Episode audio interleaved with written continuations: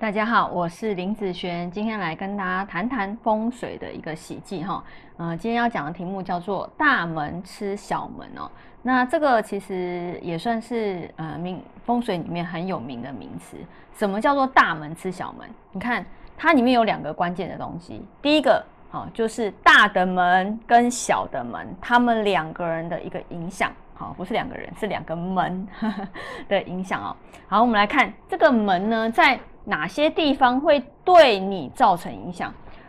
一般啊，大和小，你觉得大比较弱还是小比较弱啊？那一定是小比较弱嘛。所以如果你家的门是相对比人家还要小的，啊，那就吃小门，意思说你的气场。其实会被大门给吃掉。那相对呢，对于你来讲，你的运气啦、好运势啦，都会相对受到影响哦。所以呢，我们在看门的部分，假设，好，这个是你家，啊，这是你家的门哈。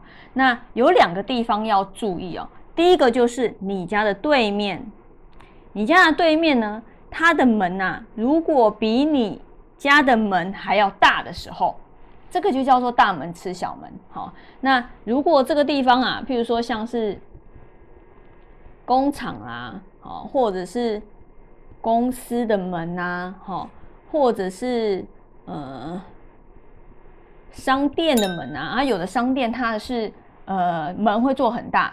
或者是它是没有门面的，它如果假设它没有做玻璃门的话，这整面都是它的门，那这个也叫做大门哦。好，或者是另外一个人家家里面的门，或者是车库的门。好，你面对的是车库的门，其实这个都叫做大门吃小门，因为气场它在这边运转的时候，基本上大的它会先跑到大的去，大的吃的比较多。那同样一个气场大的吃的比较多，你就吃的比较少嘛？你就想，呃，如果今天你的身体需要养分，他们和你都需要养分，你吃的比较少，他他吃的比较多，那相对你就比较瘦弱嘛，因为你的营养可能会不良，大部分都被他吃走了，是不是？好，所以人家也有讲说，两门相对必有一伤。好，那伤的部分还是要。除了这个部分之外，还有一个部分就是这个中间的距离也是非常重要的。如果啊，这个中间的距离已经，呃，譬如说它的距离啊，如果是你家的，呃，这一整栋这一整栋，然后的高度压下来，好的一个距离，那如果超过这样子的距离的时候，其实它的影响性就非常的小。好，但是如果离你家的大门越近的时候，它的影响性就会越越大。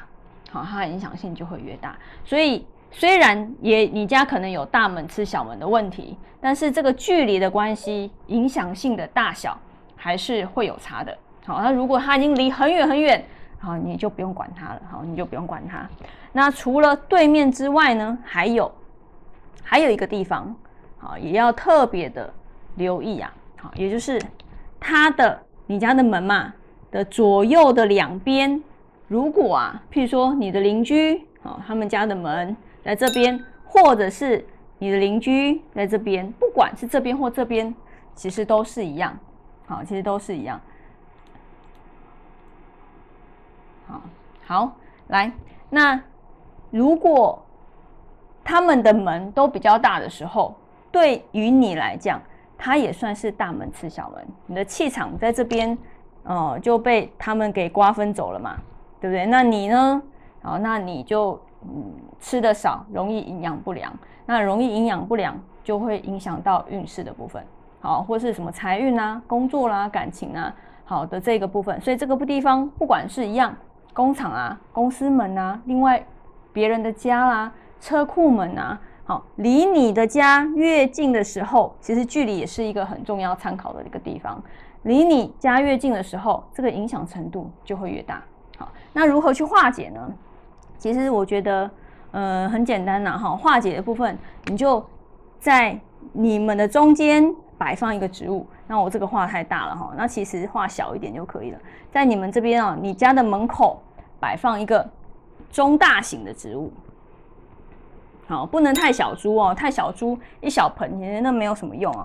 那个高度至少要超过腰部以上，好，就是一个中大型的植物放在你家的大门口。那在气场能够尽量以植物把它拉进来。哦，植物它会拉气，它会引气的一个效果，所以呢，你可以放一个植物在这里。那又有人外面讲啊，你可以放一个，嗯，什么五帝钱啊、八卦镜啊，好，或者是铜葫芦这些等等开运物之类的。我是觉得说，嗯，植物相对来说安全又有效，而且啊，你知道吗？有很多人问我，哎，对面啊，他放了一个八卦镜，放了一个铜葫芦或是五帝钱。那它对我家会不会造成伤害？